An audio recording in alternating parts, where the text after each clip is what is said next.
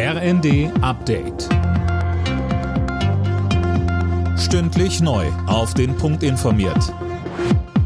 Ich bin Silas Quiring. Guten Abend. Die Gaslieferungen über die Pipeline Nord Stream 1 werden bald wieder für einige Tage unterbrochen. Wie der russische Energiekonzern Gazprom am Abend mitteilte, fließt zwischen dem 31. August und 2. September kein Gas nach Europa. Warum denn, Nanjo Kuhlmann? Also Gazprom begründet die Entscheidung mit Wartungsarbeiten. Sollten dabei keine technischen Fehler auftauchen, könne der Gastransport dann wieder aufgenommen werden. Pro Tag würden dann 33 Millionen Kubikmeter geliefert. Gazprom hatte die Lieferungen über die Pipeline bereits im Juli für zehn Tage eingestellt und das auch mit Wartungsarbeiten begründet. Schon vorher hatte Russland die Gaslieferungen stark gedrosselt. Im Cum-Ex-Skandal hat Kanzler Scholz erneut alle Vorwürfe gegen ihn bestritten. Vor dem Hamburger Untersuchungsausschuss sagte er heute, auf das Steuerverfahren der Warburg Bank habe er keinen Einfluss genommen. Das seien Mutmaßungen und Unterstellungen.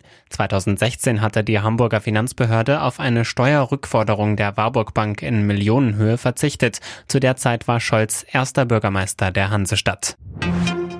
Zu den Energiesparplänen von Robert Habeck sind weitere Details durchgesickert. Ab September soll eine Verordnung mit Maßnahmen in Kraft treten. Dann soll es etwa verboten sein, private Pools mit Strom oder Gas zu beheizen.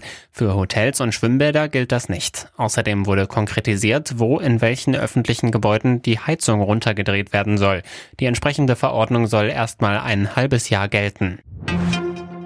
Der Verkehrsgerichtstag empfiehlt einen höheren THC-Grenzwert fürs Autofahren. Momentan ist der Wert sehr niedrig. Die Folge, wer gekifft hat, kann auch Tage danach noch den Führerschein verlieren. Denn THC ist im Blut länger nachweisbar als Alkohol.